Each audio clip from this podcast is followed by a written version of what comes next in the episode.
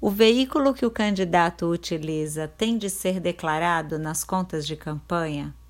Sim, obrigatoriamente a cessão de uso do bem móvel do veículo do candidato deve ser declarado na sua prestação de contas, avaliado ao valor de mercado e lançado no SPCE, o Sistema de Prestação de Contas Eleitorais. O que não é despesa de campanha é o combustível e a manutenção desse veículo, lembrando que é importante que esse veículo esteja declarado no seu registro de candidatura lá no Candex, pois só pode ser utilizado na campanha bens que estejam constando do seu Candex. Se você gostou dessa dica, deixe um comentário.